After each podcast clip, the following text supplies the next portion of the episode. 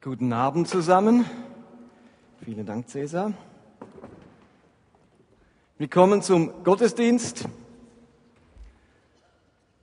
Begeisterung für Jesus wecken ist unser Thema auch heute. Unser Thema das ganze Jahr über haben wir geplant. Uns ist das Thema ganz besonders wichtig und heute erkläre ich am allerdeutlichsten, warum uns das so wichtig ist. Warum ist uns Begeisterung für Jesus so wichtig? Am 24. Dezember letzten Jahres titelte die Weihnachtsausgabe der Schweizer Illustrierten, ihr habt ein kleines Bild hinten, was hat Jesus uns noch zu sagen? Seht das da oben? So glaubt die Schweiz. Was hat Jesus uns noch zu sagen? Und dahinter stand eine große Umfrage unter Schweizern über Kirche, über Gott und über Weihnachten. Und die Umfrage nach der Titel suggeriert, dass Jesus uns heute eben nicht mehr viel zu sagen hat. Jesus so als historische Gestalt, veraltet, weit weg, schon lange tot, unmodern und sicher nichts oder für niemanden etwas, der sich so richtig begeistern möchte. Die brennende Frage ist, ist die Wahrnehmung dieser Umfrage korrekt? Hat uns Jesus noch was zu sagen? Kann der heute noch begeistern? Bietet er Grund zur Begeisterung? Und vielleicht habt ihr das alle schon wahrgenommen, ich nehme es gerade besonders stark wahr. Kleinkinder können sich über 50 bis 100 Mal am Tag begeistern. Ich erlebe das gerade ganz stark. Meine Tochter sagt, ich weiß nicht eben wie oft, oh, oh, das ist so äh oder oh, das sind die zwei Worte, die ich höre. Und äh heißt, sie will irgendwas, äh, äh, äh. Das höre ich fast tausendmal am Tag. Und andauernd, oh, oh, irgendwas, ein Vögelchen fliegt vorbei. Oder ihr Trinken ist wieder voll. Oder es gibt die feinen Nudeln immer, oh, oh, andauernd. Andauernd ist sie begeistert, dass dieser Luftballon plötzlich so groß wird, wenn der Papa reinbläst, dass diese PET-Flasche so lustig klingt, wenn man sie auf den Boden schlägt, dass die Tür sich bewegt, wenn man daran stößt, dass das Essen auf den Boden fällt, wenn man den Teller umdreht, dass Trauben so unglaublich süß schmecken, dass der Papa komisch schaut, wenn man ihn an der Nase zieht. Aber ihr Lieben, wenn man 30 Jahre älter ist, dann vergeht so mancher Tag ohne einen einzigen Moment Begeisterung. Habt ihr das auch schon gemerkt? Als Kind andauernd, da gibt es eigentlich nur Begeisterung oder Heulen. Und als Erwachsener, da vergeht so mancher Tag ohne solche Oh und Wow und Staun und Faszinationsmomente. Die Frage ist, was ist Begeisterung? Wie entsteht sie? Und was hat das, was hat sie mit unserem Glauben zu tun? Das Volk Israel ist 70 Jahre lang in der babylonischen Gefangenschaft. 70 Jahre lang weit weg von ihrem Land Israel, vom Tempel, den Priestern, den Gottesdiensten von Jerusalem und weit weg von ihren frommen Traditionen. Und unter dem Priester Esra und dem Statthalter Nehemia kehren sie endlich nach 70 Jahren zurück in ihr Land. Endlich können sie wieder Gottesdienste feiern, ihre Stadt aufbauen, den Tempel wieder errichten und anfangen, Opfer zu bringen. Und so dauert es nicht lange, bis der Priester Esra den versammelten Rückkehrern die Gesetze der Tora vorliest, der fünf Bücher Mose. Das Volk, die das seit Jahrzehnten nicht mehr gehört haben, merkt beim Zuhören, wie weit sie sich von den Forderungen Gottes entfernt haben in diesen 70 Jahren. Und sie werden ergriffen von großer Traurigkeit. Sie sind bestürzt und beginnen alle an zu weinen, fangen alle an zu weinen, weil sie wahrnehmen, wie weit sie weggekommen sind von den Werten und den Forderungen Gottes. Und jetzt meldet sich ihr Anführer Nehemia zu Wort. Denn, er als, denn als guter Leiter weiß er, wie er das Volk in diesem Moment der Zerbrochenheit und der Traurigkeit weiterbringen kann. Was muss das Volk jetzt hören, wird er sich gefragt haben. Was müssen die Israeliten jetzt beachten, damit sie einen Schritt weiterkommen, um voranzukommen, um ein Comeback ihres Glaubens zu erleben, um wieder aufzublühen und Gott von Herzen nachfolgen zu können? Was braucht es jetzt in dem Moment, wo sie zerbrochen sind über ihr Abweichen von den Forderungen Gottes? Und dann lesen wir, wie Nehemiah Folgendes zum Volk sagt, und ich nehme an, wer schon länger mit Gott unterwegs ist, kennt die Verse. Nehemia Kapitel 8, da heißt es, da sagte der Statthalter Nehemia, der Priester und Lehrer Esra und die Leviten zu ihnen, seid nicht traurig und weint nicht. Heute ist ein heiliger Tag, ein Festtag zur Ehre des Herrn eures Gottes. Und dann sagt er, geht nun, esst und trinkt, nehmt das Beste, was ihr habt und gebt euch, und gebt auch denen etwas, die nichts haben. Der heutige Tag ist ein Festtag zur Ehre des Herrn. Und jetzt kommt der berühmte Satz, macht euch keine Sorgen, denn die Freude am Herrn ist eure Stärke. Nehemia wusste, wie er dieses Volk einen Schritt weiterbringt. Sie mussten diesen Satz unbedingt hören. Was euch jetzt Kraft gibt, was euch jetzt Stärke gibt, wo ihr alle wollt, wo ihr merkt, unser Leben muss sich ändern. So können wir nicht vor Gott reden. Wie haben wir gelebt die letzten 70 Jahre? So kann es nicht weitergehen. Und sie merken, etwas muss sich ändern. Was hilft? Was gibt Kraft? Was gibt Energie in dem Moment? Wahrzunehmen, dass die Freude an Gott Stärke gibt. Freude am Herrn ist Stärke, gibt Kraft, bringt voran, ist der Treibstoff unserer Frömmigkeit, der innere Tank unseres geistlichen Lebens. Ihr Lieben, Freude am Herrn ist die entscheidende Energiequelle unseres Lebens mit Gott. Und wenn ich Freude am Herrn etwas moderner ausdrücke, dann sagen wir statt Herrn den Namen dessen, der unser Herr ist, nämlich Jesus, und anstatt Freude sagen wir Begeisterung. Deswegen ist Begeisterung für Jesus nichts anderes wie Freude am Herrn.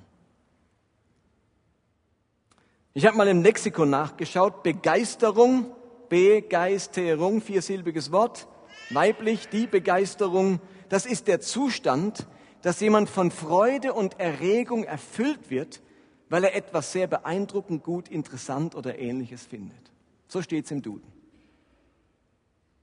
Von Freude und Erregung erfüllt werden, weil man etwas interessant, gut, beeindruckend findet. Wir haben in den vergangenen Wochen immer wieder über dieses durchgeschüttelt werden gesprochen, wie das Leben uns durchschüttelt und wir in Turbulenzen geraten und lang nicht alles in unserem Leben so reibungslos verläuft. Und wir haben über diese Dornen des Alltags gesprochen, wie die Sorgen des Alltags und das Streben nach Reichtum und nach materiellem Besitz, wie ein Dornengestrüpp unser Leben zuwuchert. Und diese Botschaften der letzten Wochen waren so wichtig, weil genau dieses Zeugs das Potenzial hat, unsere Begeisterung und unsere Freude zu ersticken. Bevor wir überhaupt mal über Begeisterung für Jesus sprechen können, wie wir es ab heute machen, musste ich erst mal klären, dass, dass wir alle wieder einen Blick dafür bekommen, dass die Turbulenzen des Lebens, das durchgeschüttelt werden, ähm, Teil unserer Existenz ist. Das wird sich auch nicht ändern aber dass es einen Weg gibt, damit umzugehen. Und ihr erinnert euch, dieser Dreierschritt, wenn die Turbulenzen kommen, wenn wir durchgeschüttelt werden, vertrauen, sich wieder zurechtfinden und andere stark machen. Nicht loslassen, Jesus zu vertrauen, auch wenn mein Leben gerade unverständlich ist und ich gerade diese schwierige Phase durchmache und sich wieder zurechtfinden, wieder sich klar werden, was ich will, was mein Ziel ist, mich orientieren, zurückkommen zu den eigentlichen, äh, zur eigentlichen Berufung meines Lebens und dann nicht bei sich stehen bleiben, nicht den Rest seines Lebens bei Gott in Therapie und in Kur sein, sondern zu sagen, am besten überwindet man Turbulenzen, indem man sich vornimmt, andere Menschen stark zu machen. Und es ist so entscheidend, diese Sorgen des Alltags, die uns zuwuchern, immer wieder wegzureißen und innere Erneuerung zu erleben. Wenn unser Leben sich verbraucht und immer enger wird, innere Erneuerung zu erfahren. Das waren die Themen der letzten Wochen. Und ich habe das gemacht eben, weil es unglaublich wichtig ist, mit diesem durchgeschüttelt werdenden Dornengestrüpp in unserem Leben zurechtzukommen. Und die Frage ist jetzt, wozu brauchen wir Begeisterung? Wieso ist Begeisterung so wichtig? Ihr Lieben, nicht nur die Bibel redet seit 3000 Jahren davon, dass Freude und Begeisterung Kraft und Stärke verleihen. Das haben Menschen auch immer wieder in ihrem eigenen Leben so erfahren, als Wahrheit erfahren. Lasst mich euch ein paar Sätze über Begeisterung zitieren von ganz unterschiedlichen Personen, vom Wissenschaftler über den Arzt, vom Philosophen zum Theologen. Was haben Menschen über das Thema Begeisterung gesagt? Dr. Peter Konopka sagte zum Beispiel, die meiste Energie gewinnt der Mensch nicht aus der Nahrung, sondern aus Begeisterung. Sie ist die wichtigste Energiequelle im menschlichen Leben. Oder Karl Kutzkow sagte, nur Begeisterung hilft über die Klippen hinweg, die alle Weisheit der Erde nicht so im Schiffen mag. Begeisterung gibt mir eine Kraft, zu der ich sonst nicht komme im Leben. Arthur Schopenhauer, der Philosoph, sagte, ohne Begeisterung schlafen die besten Kräfte unseres Gemüts. Es ist ein Zunder in uns, der funken will. Ohne Begeisterung, das wissen wir alle, schlafen die besten Dinge in unserem Leben und kommen nicht zur Entfaltung. Ralph Waldo Emerson sagte, ohne Begeisterung ist noch nie etwas Großes geschaffen worden. Da war immer ein Mensch, der von einer Vision, von einer Idee, von einem Produkt, von einer Zukunft begeistert war und alles daran gesetzt hat, das umzusetzen, das zu erreichen. Samuel Smiles sagte, Begeisterung ist darum so schätzenswert, weil sie der menschlichen Seele die Kraft einflößt, ihre schönsten Anstrengungen zu machen und fortzusetzen. Begeisterung macht mich fähig zu den größten und schönsten Anstrengungen im Leben. Zwei noch, Chamberlain, englischer Politiker, sagte, ich bin überzeugt, dass der Verstand, und sei er noch so hell erleuchtet, wenig ausrichtet, wenn er nicht mit Enthusiasmus gepaart ist. Und zu guter Letzt, mit dem schließe ich am liebsten, Kirchenvater Augustin sagte, in dir muss brennen, was du in anderen entzünden willst. In dir muss brennen, was du in anderen entzünden willst. Wir können nur einen ansteckenden Glauben leben, andere Menschen stark machen, wenn wir selbst entzündet sind, für etwas brennen, begeistert sind, Enthusiasmus, enthusiastisch sind. Ihr Lieben, Begeisterung setzt Kräfte frei. Begeisterung ist eine innere Energiequelle, eine der wichtigsten Energiequellen im menschlichen Leben. Begeisterung setzt in Bewegung. Begeisterung bringt nach vorne. Begeisterung lässt mich Passivität überwinden. Begeisterung macht aktiv. Und Begeisterung erzeugt eben nicht nur Energie im Leben, sondern auch im Glauben. Sie erzeugt Glaubensenergie, Kraft für meine Nachfolge Jesu. Wir alle brauchen Begeisterung und Freude am Herrn. Warum? Weil es unsere Stärke ist. Und so oft fragt man sich, wie werde ich denn stark im Glauben? Begeisterung für Jesus ist unsere Stärke. Und so manch einer wird sich fragen, wie kriege ich jetzt die Begeisterung, wie macht man das? Und ihr Lieben, da haben wir ein Jahr Zeit dafür jetzt. Erwartet heute nicht die finale Antwort. Aber ich möchte euch heute so richtig heiß auf Begeisterung machen. Dass ihr merkt, diese Begeisterung will ich zurück und ich möchte nicht länger leben ohne diese Begeisterung. Ich bewege mich in Zukunft wieder zu auf diese Begeisterung. Begeisterung ist besonders wichtig für unsere Nachfolge. Nachfolge, damit meinen wir den Prozess, dass wir Jesus immer ähnlicher werden. Dass wir immer hinterherlaufen und versuchen, sein Leben zu imitieren. Und diese Nachfolge, man nennt es auch Jüngerschaft, das Christwerden, könnte ich auch sagen, das Wachstum im Christsein, da würde ich sagen, da gibt es vier Phasen. Und die seht ihr auf einer kleinen Grafik an der Leinwand. Wenn wir Jesus nachfolgen, dann beginnt das Ganze damit, dass wir bei Gott zu Hause sind. Wir waren erst fremd, ohne Gott, und irgendwann entdeckt man Gott und wird ein gläubiger Mensch. Man glaubt an den Gott. Und dann ist bei ihm zu Hause, man kommt an. Dieser Gott empfängt einen erst einmal, wie beim verlorenen Sohn. Willkommen zu Hause. Und dann dient mir, Gott dient mir, Gott hilft mir, Gott verzeiht mir, Gott befreit mich, Gott liebt mich, Gott heilt meine alten Wunden. Ein ganz wichtiger Ort. Bei Gott zu Hause wird unser Leben wiederhergestellt. Bringt Gott uns auf Spur. Macht er uns bewusst, wozu und warum wir leben. Aber ich glaube, dass der Großteil des kirchlichen Lebens sich auf dieser ersten Stufe abspielt. Ich glaube, wenn ich in die großen Kirchen schaue und wenn ich auch an den Großteil des freikirchlichen Lebens schaue, das meiste kirchliche Leben spielt sich auf dieser ersten Stufe ab. Aber Lieben, das ist nur die erste Stufe. Dann kommt eigentlich eine zweite Stufe. Nachdem Gott mich zu sich gerufen hat, komm her, der du mühselig und beladen bist, sagt er eben, geh hin in alle Welt und jetzt verkündige meine gute Botschaft, bau das Reich Gottes. Also die nächste Stufe der Nachfolge ist das Unterwegssein zu den Menschen in dieser Welt, die gute Botschaft ver verbreiten. An dieser Stufe der Nachfolge, da geht es ganz stark nicht, was Gott mir tut, wie er mir dient, sondern um mein Dienen, um meinen persönlichen Einsatz für diesen Gott, in diesem Reich Gottes. In der ersten Stufe erfahre ich die Segnungen des Reiches Gottes an mir selbst. Und in der zweiten Stufe gebe ich diese Segnungen weiter. Kirchliches Leben spielt sich leider nicht so sehr auf dieser Stufe ab. Weil der Großteil der Christen bei der ersten Stufe stehen bleibt. Aber die zweite Stufe ist noch nicht das Ende. Es gibt eine nächste Stufe und die nenne ich Verantwortung tragen. Das ist die Stufe, wo ich bereit bin, Verantwortung für andere Menschen oder für Dinge des Reiches Gottes zu übernehmen. Ich helfe nicht nur mit, sondern ich trage mit. Ich übernehme Verantwortung, Leitung, Führung.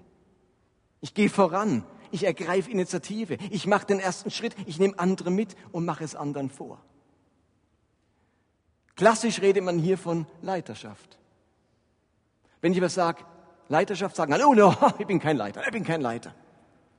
90 Prozent der Leute sagen, ich bin kein Leiter. Ich bin kein Leiter. Darum lassen wir das Wort Leiterschaft weg. Wir reden von Verantwortung. Denn wisst ihr was? Auch wenn ihr denkt, ihr seid keine Leiter, ihr alle tragt Verantwortung. Und wenn du morgens Zeitung austrägst, dann trägst du Verantwortung, nicht nur Zeitungen. Damit die ankommen, damit die morgens drin sind, damit es pünktlich ist und so weiter. Wir alle tragen Verantwortung für irgendetwas, für eine Aufgabe im Beruf, für ein Kind, für eine Familie, für eine Berufung. Verantwortung tragen wir alle. Und Jesus wünscht sich, dass wir in eine nächste Stufe kommen, wo wir in seinem Reich Verantwortung übernehmen. Ihr Lieben, ein Planet mit acht Milliarden Einwohnern, der braucht ein paar Verantwortungsträger. Der braucht nicht nur Christen, die auf der ersten Stufe sind und sich von Gott den Rest ihres Lebens bedienen lassen. Der braucht, dieses Reich Gottes braucht Menschen, die unterwegs sind in diese Welt, in ihrem Umfeld und die dort dann auch Verantwortung übernehmen, Vorbilder sind, leuchten, andere mitnehmen, andere ermutigen, andere Menschen stark machen. Und die letzte Stufe, das ist dann das, was ich Multiplikation nenne. Das sind die Menschen, die andere in diesen ganzen Prozess mit hineinnehmen. Das sind die, die anderen helfen, diese vier Stufen selbst zu vollziehen. Und die Frage ist jetzt, wie gelingt es uns denn, von der einen Stufe zur anderen zu kommen?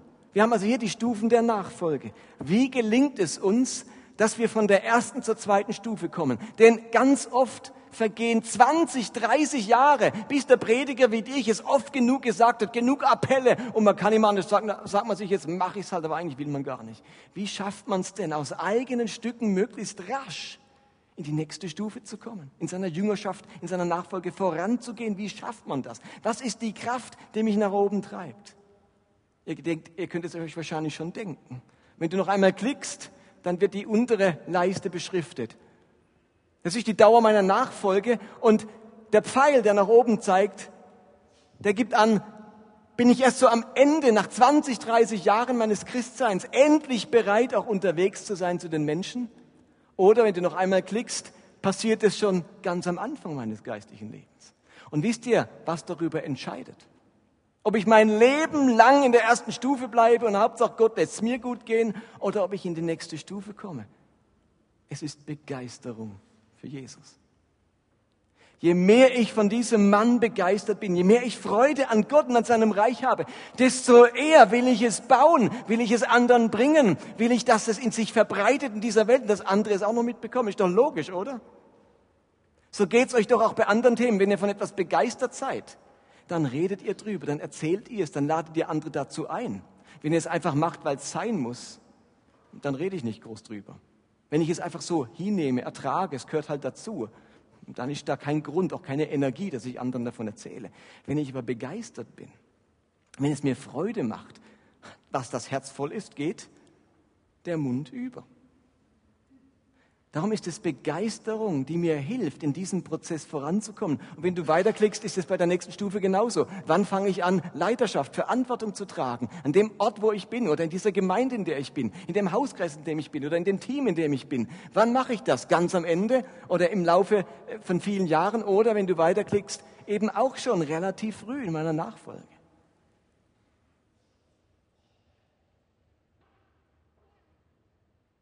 Die entscheidende Frage ist, ob dieser Prozess der Nachfolge, den ich gerade beschrieben habe, ob der bei mir läuft.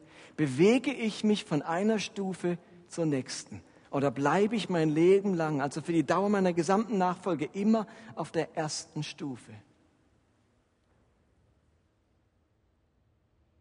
Ihr Lieben, je stärker meine Begeisterung für Jesus, desto früher bin ich bereit, den nächsten Schritt in meiner Nachfolge zu gehen. Und mir ist vollkommen klar, dass man Enthusiasmus und ein Hochgefühl nicht sein Leben lang aufrechterhalten kann.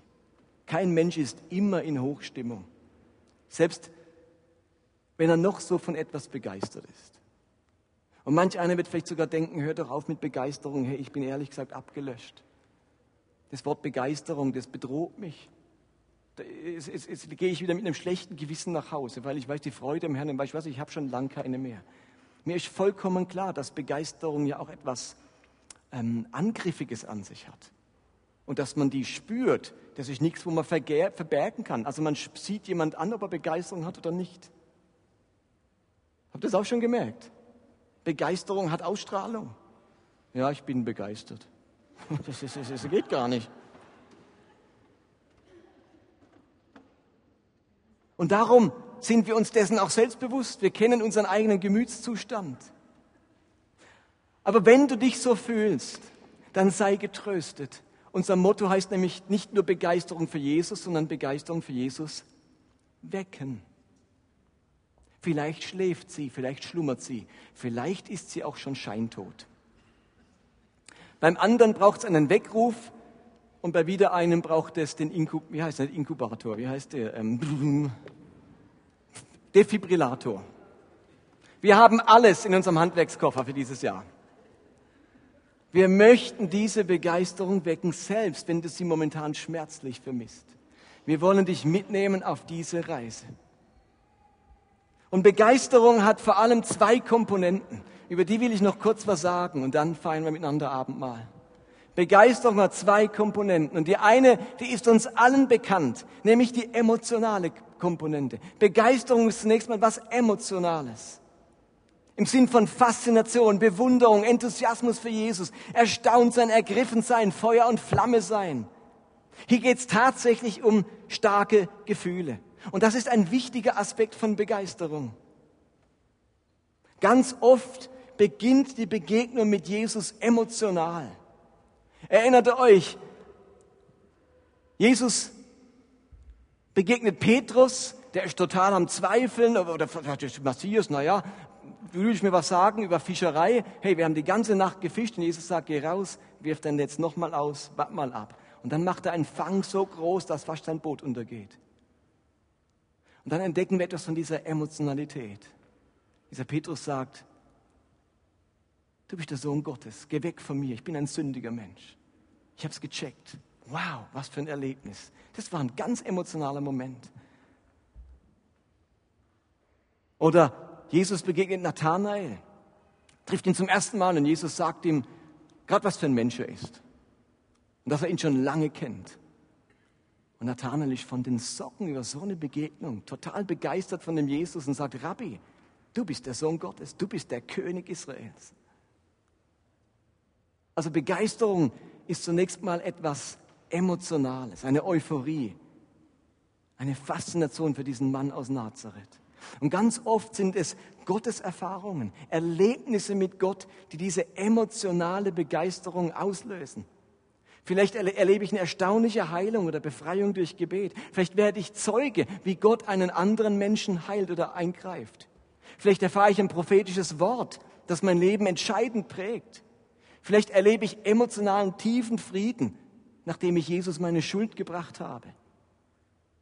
Ihr Lieben, all das kann große Begeisterung auslösen. Aus dem Grund haben wir eine starke Betonung auf unser Gebetsteam und tun während dem Worship immer wieder einblenden, lasst für euch beten, weil wir glauben, dass wir durch Gebet Gottes Erfahrungen machen können. Wenn du für dich beten lässt für irgendeine Sache, was stell dir vor, es würde erhört. Das würde Begeisterung auslösen. Und wir müssen es nicht nur vorstellen. Das Gebetsteam kann Geschichten erzählen, wie Menschen tatsächlich Gott erleben und das Begeisterung auslöst. Und das ist eine wichtige Komponente. Aber diese Komponente ist auch etwas zerbrechlicher. Also, vielleicht kennt ihr das auch aus eurer Ehe. Man kann aufstehen mit Begeisterung über sein Kind. Oder man geht ins Bett, bringt sein Kind ins Bett. Und es ist so goldig. Und dann beim Bildebüchlein anschauen, macht er so witzige Geräusche. Und er denkt, Gott, es geht nicht schöner. Und im Abendgebet schlafe ich ein mit dem Satz auf den Lippen, Gott, ich bin so begeistert von meiner Tochter. Und dann wacht sie auf um eins und nochmal um zwei und dann nochmal um fünf. Und plötzlich ist meine Begeisterung verflogen. Die ist außerordentlich zerbrechlich, bei mir in der Nacht ganz besonders. Also wir merken, der emotionale Anteil ist wichtig, der gibt ordentlich Dampf, aber der ist auch etwas zerbrechlich. Und darum hat Begeisterung eine wichtige zweite Komponente. Und die nenne ich Hingabe oder eine tiefe Liebe. Das ist Begeisterung, die sich in tiefer Hingabe ausdrückt. Die Bereitschaft, ganz für diesen Jesus zu leben. Das ist der Teil von Begeisterung, der mich auch etwas kosten darf. Und wisst ihr, was ich nachts spüre? Auch wenn meine Begeisterung in dem Moment verflogen ist, dass ich immer noch eine tiefe Liebe zu diesem Kind habe und es nicht die Nacht schreien lasse, auch wenn es mich aufweckt. Es ist mir so kostbar, dass ich hingehe, es tröste, Fieber messe oder vielleicht was zu trinken bringe oder was auch immer. Begeisterung hat auch etwas mit Hingabe zu tun, nicht nur mit der Euphorie. Wenn die emotionale Komponente so eine Art Verliebtheit ist, dann ist diese Komponente eine grundlegende Entscheidung für diesen Menschen, für diese Sache.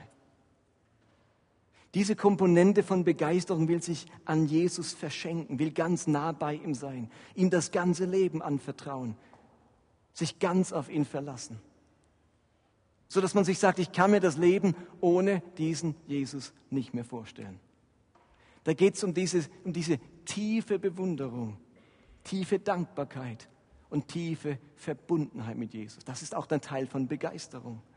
Und vielleicht habt ihr mit manch älterem Ehepaar schon gesprochen, die dann sagen, am Anfang, ja, da waren wir auch sehr verliebt und haben eine totale Begeisterung und eine Euphorie füreinander verspürt. Und jeder, der das, der das auch schon erlebt hat, der weiß, was für Emotionen Verliebtheit mit sich bringt und dass man so unglaublich vielen bereit ist in der Verliebtheitsphase. Aber das Oxytocin, das das bewirkt, das ist auch irgendwann wieder verbraucht. Und wenn ihr dann Ehepaare fragt, die 20, 30, 40 Jahre zusammen sind oder vielleicht ihre goldene Hochzeit feiern, die reden nicht mehr so von der Komponente Verliebtheit. Aber sie empfinden eine ganz tiefe Dankbarkeit miteinander. Eine ganz tiefe Vertrautheit. Eine ganz tiefe Fürsorge füreinander. Eine Verbundenheit. Und das ist in unserem Glauben ähnlich. Wenn also deine Euphorie etwas verflogen ist, ist deswegen deine Begeisterung nicht weg. sondern da darf auch dieser andere Teil wieder zum Vorschein kommen.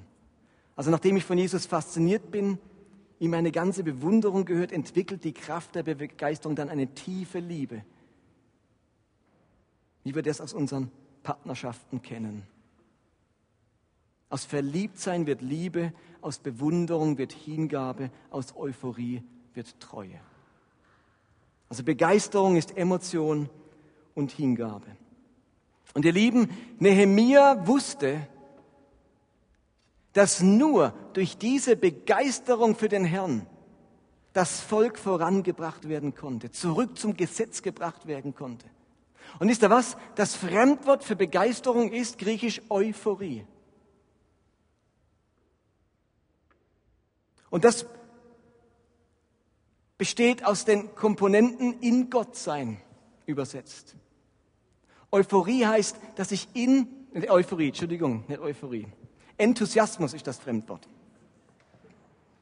Enthusiasmus ist das. Dein äh, kritischer Blick, Anina, ist eine große Hilfe für mich. Also, Enthusiasmus, Entheos. Da steht es an der Leinwand. Entheos, in Gott sein. Enthusiasmus als Fremdwort für Begeisterung heißt, dass ich ganz in Gott aufgehe, dass ich ganz von ihm erfüllt bin. Und wisst ihr was? Nehemiah wusste, die Israeliten sind seit 70 Jahren erfüllt mit Babylon. In denen steckt Babylon. Was die brauchen, ist Enthusiasmus. Dass wieder Gott in ihnen steckt. Dass dieser Gott in ihnen lebt und wirkt und waltet und schaltet. Enthusiasmus. Also Begeisterung hat etwas damit zu tun. Wenn wir, wenn wir uns freuen an Gott, wenn wir begeistert sind von ihm, dann kommt ganz viel von Gott in uns. Deswegen, das ist das Geheimnis dahinter, warum das unsere Stärke ist. Er wusste das und darum war das ein wichtiger Rat an das Volk. Ihr Lieben, wir als Leiter der Vineyard wissen ebenfalls, dass es die Begeisterung für Jesus ist, die uns als Gemeinde und als Einzelne wirklich voranbringt, zurück zu Gott bringt, die Prioritäten neu ordnet und uns zu fröhlichen Dienern Gottes macht. Und der Zweck dieser Predigt heute ist nicht euch zu schildern, wie diese Begeisterung für Jesus geweckt werden kann, wie neue Freude entsteht. Ihr Lieben, da haben wir wirklich ein ganzes Jahr dafür Zeit und wollen das Schritt für Schritt tun.